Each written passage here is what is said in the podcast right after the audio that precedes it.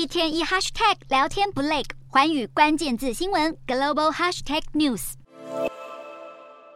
美国将揭晓一月份消费者物价指数，华尔街预估可能会月增百分之零点五，创三个月以来最大涨幅。通膨数据可能朝联准会有利的方向发展。